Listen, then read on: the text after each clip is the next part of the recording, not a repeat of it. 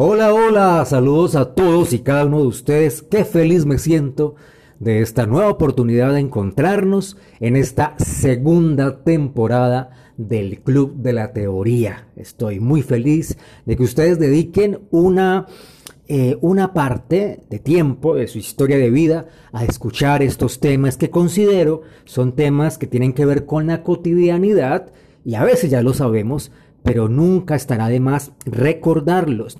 Y, un aspecto que me preguntaron mucho en el transcurrir de, este tiempo que estuve, que estuvimos en pausa con los podcasts, y que temas que llegaron al consultorio, que me consultaban, era referente a los niños.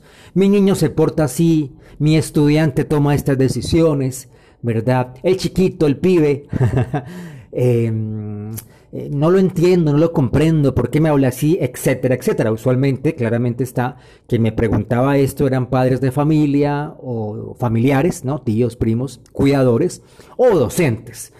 Eh, a lo cual siempre me pensé, bueno, pero es que estamos entendiendo estos niños, estos menores de edad, desde la perspectiva del grande, del adulto, y el niño hoy en día no aprende de la misma forma, ¿verdad? De hecho, el término que utilizamos para los niños de esta era es nativos, nativos digitales, ¿sí? Y ese término hace referencia justamente a la realidad en la cual se han criado estos niños.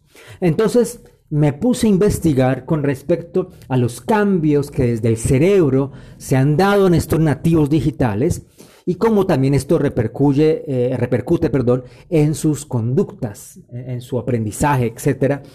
Y me basé, para todo esto que les voy a mencionar a me basé, o mi fuente ha sido la Academia Americana de, Pediatría, Academia Americana de Pediatría, quien ha hecho investigaciones muy interesantes con respecto a la formación que van teniendo los niños eh, cuando están estimulados por las tecnologías. Nosotros ya sabemos que durante millones de años nuestro cerebro se ha enfrentado a diferentes desafíos a los cuales ha debido adaptarse. Bueno, desafíos como la escritura, como la lectura. Y hoy en día, hoy en día, hablamos de desafíos como la comunicación digital. Esa adaptación de las que le estoy hablando a ustedes, eh, básicamente, si lo sintetizamos, tiene que ver con velocidad. Hoy en día la vida es más rápida y es más rápida porque la tecnología la ha hecho más rápida. ¿sí? Eh, hoy en día queremos que todo vaya muy rápido y si así pasa con los adultos, cuanto más con los niños, porque todo está allí a la mano, a la mano, la información, los servicios, etc. Entonces, explicando esto desde el cerebro, desde de estos cambios eh, neuro fisiológicos que suceden en el, en el cerebro del niño, nosotros em, podríamos decir que ya sabemos que nuestros cerebros se rigen por áreas de la corteza cerebral, que es lo que lleva a que tengamos ciertas eh, actitudes, decisiones, sensaciones, etc. Em, y a que nos movamos de una forma u otra. ¿no? Entonces, eh, en lo que tiene que ver con estos niños, los niños que llamamos nativos digitales, obviamente eh, lo que más se afecta son eh, estas áreas neurofisiológicas. Entonces, ¿a qué me refiero? Eh, por ejemplo, los niños que están estimulados por los videojuegos, niños en etapa escolar que están estimulados por los videojuegos, obviamente los videojuegos muy hábilmente funcionan bajo, la, bajo un patrón que es el reto, ¿no? Pasar este nivel al siguiente nivel. Y en cada nivel hay cosas nuevas y en cada nivel eh, el reto es más complicado. Y esto va produciendo eh, esto produce eh, neurotransmisores como por ejemplo la dopamina, que es la que estimula, la que excita, la que invita a seguir adelante, ¿no? Produce una sensación de yo quiero seguir a esto y genera una adicción muy interesante sobre, en este caso, sobre el videojuego. Por eso hay niños que se la pasan horas y horas jugando por lo que le produce el videojuego. Le produce una dopamina, una sensación, una sensación de, bienestar, de novedad. Y eso es lo que hace em, básicamente el videojuego en el cerebro del niño. Pero decimos que esto se llama eh, sistema de recompensa, es el término técnico que se, utiliza, ¿verdad? Pero no únicamente se ve en los videojuegos. Es una de muchas cosas digitales que han llegado en las experiencias digitales que tienen nuestros niños en el día a día, em, podemos decir que se presenta esto. Miren, un elemento importante en el tema de los niños es que mm, los niños que están en etapa escolar, esto es cinco años en adelante, eh, hoy en día aprenden más, no, no, tanto, no tanto es tener la información profundamente en su cabeza, sino que em, las tecnologías los han llevado a, a, formarse en cuanto a dónde está la información. Esto quiere decir que el área del hipocampo, que es un área encargada de profundizar la información, eh, no es tan estimulada como la zona prefrontal, la que lo lleva a guiarse, ¿no? Eh, la zona visomotora que lo lleva a saber, a orientarse, a, observar dónde encuentro una cosa u otra. Por ejemplo, cuando nos enfrentamos, cuando el niño se enfrenta a Google, por ejemplo, que tiene muchos, muchos espacios donde, donde, o muchos enlaces donde los cuales puede buscar la información que necesita. Eso, ese es un cambio muy interesante. Hoy en día no es tanto, el niño de hoy en día no es tanto que guarde una información, sino que guarda en su memoria dónde encuentra esa información. Ah, claro está, me lo han preguntado. Eh, los primeros dos años de vida eh, del niño eh, son años de vida en los cuales el cerebro va muy rápido adaptándose a su nueva realidad, ¿verdad? Y el problema es, aquí hay, un, aquí hay un pero, el problema es cuando el niño a esa edad tan temprana ya se enfrenta a estos estímulos digitales. Porque eh, colocamos al niño, aparte de que se está acomodando una realidad externa que es nueva para él, lo ponemos con un estímulo em, que va también mucho más rápido de lo que en ese momento le está formando. Y podemos, obviamente, llevar a una sobreestimulación del cerebro.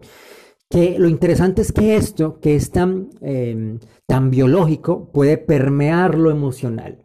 Porque sabemos de casos de niños que eh, ya tienen ansiedad, sufren de ansiedad.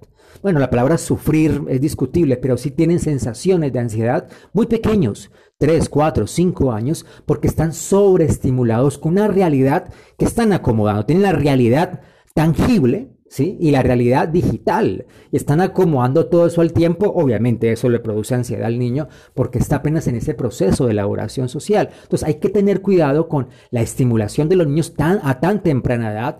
Eh, con eh, elementos, con, con, tablets y con, con computadores y con el celular, y están muy pequeños. La verdad es que están muy pequeños y algunos niños, de hecho, que están desde muy pequeños estimulados o, expuestos a este tipo de realidades, a medida que van creciendo, se van notando que son un poco más aislados socialmente, porque claro, buscan las tecnologías porque allí es donde encuentran eh, su, zona, su zona común, su zona donde están confiados. Y están confiados allí porque es lo que han visto desde muy pequeños y prefieren estar frente al computador, frente a la tablet, haciendo algo que socializar, lo cual sabemos no es sano.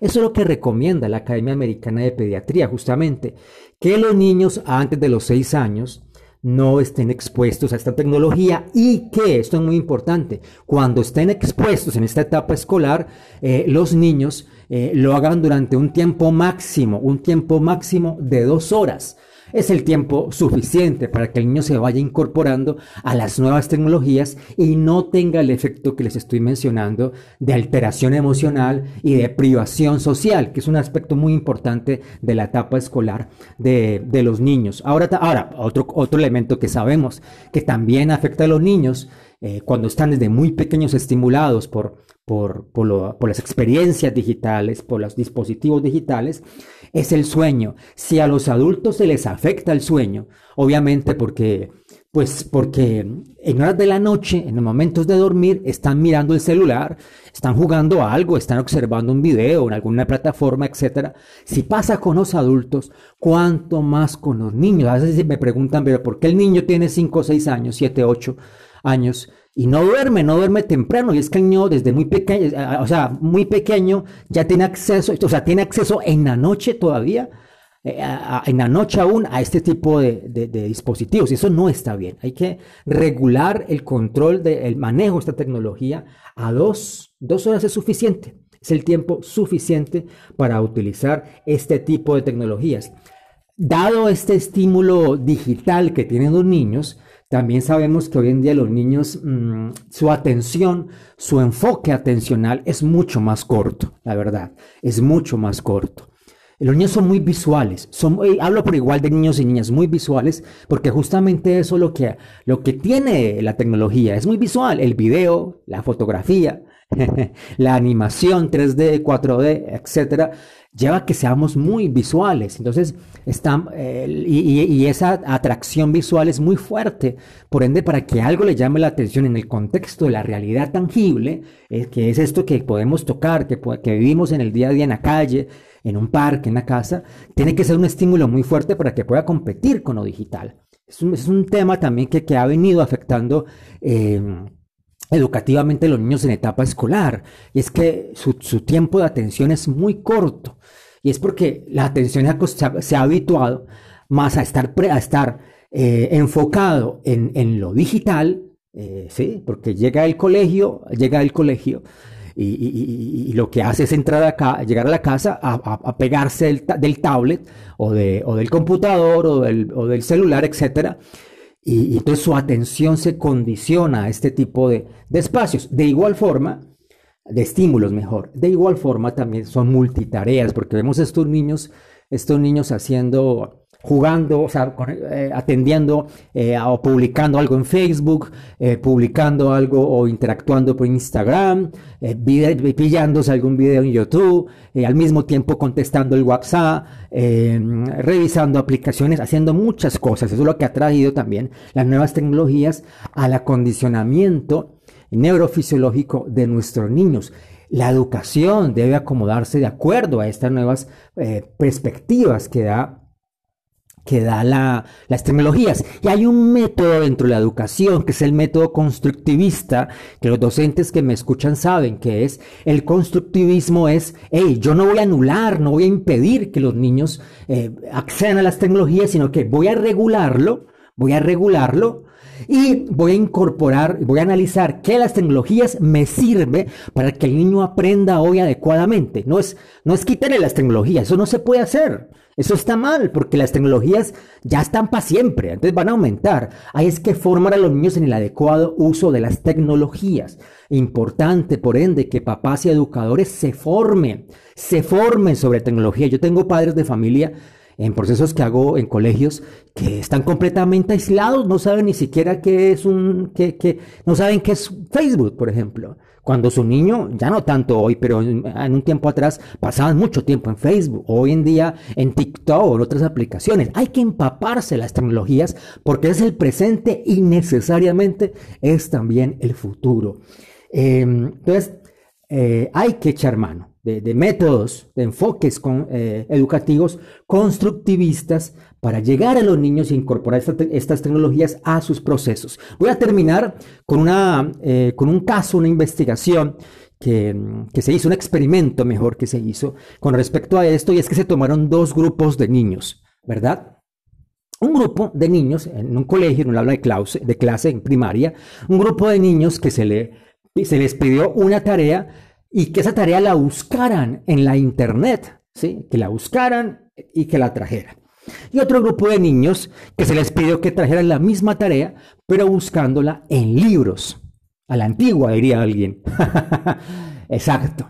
¿Y qué pasó? Obviamente los niños que buscaron esta información en la internet encontraron la información, claro, pero con muchas posibilidades. Había muchas perspectivas de la misma información.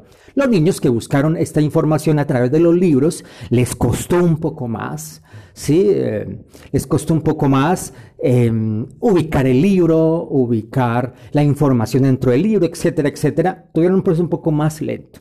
Y en un momento dado se aburrieron, ¿no? Se aburrieron porque todo este proceso para encontrar una información, ¿qué se analizó allí?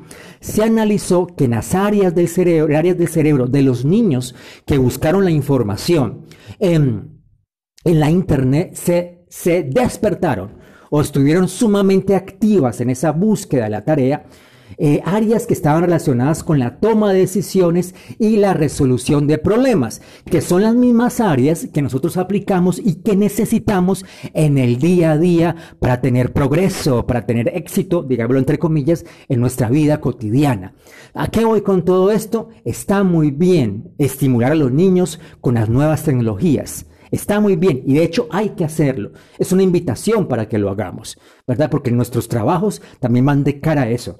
Lo que es interesante aquí son dos puntos y es que los padres y educadores deben de estar más incorporados en el proceso de los niños, guiar el proceso, como en el ejemplo de esta investigación que se hizo, este experimento que se hizo con niños, guiar el proceso, observar el proceso y estar en todo tiempo disponible, no es cantidad, es calidad de tiempo disponible para contestar las preguntas de los niños con respecto a esas tecnologías.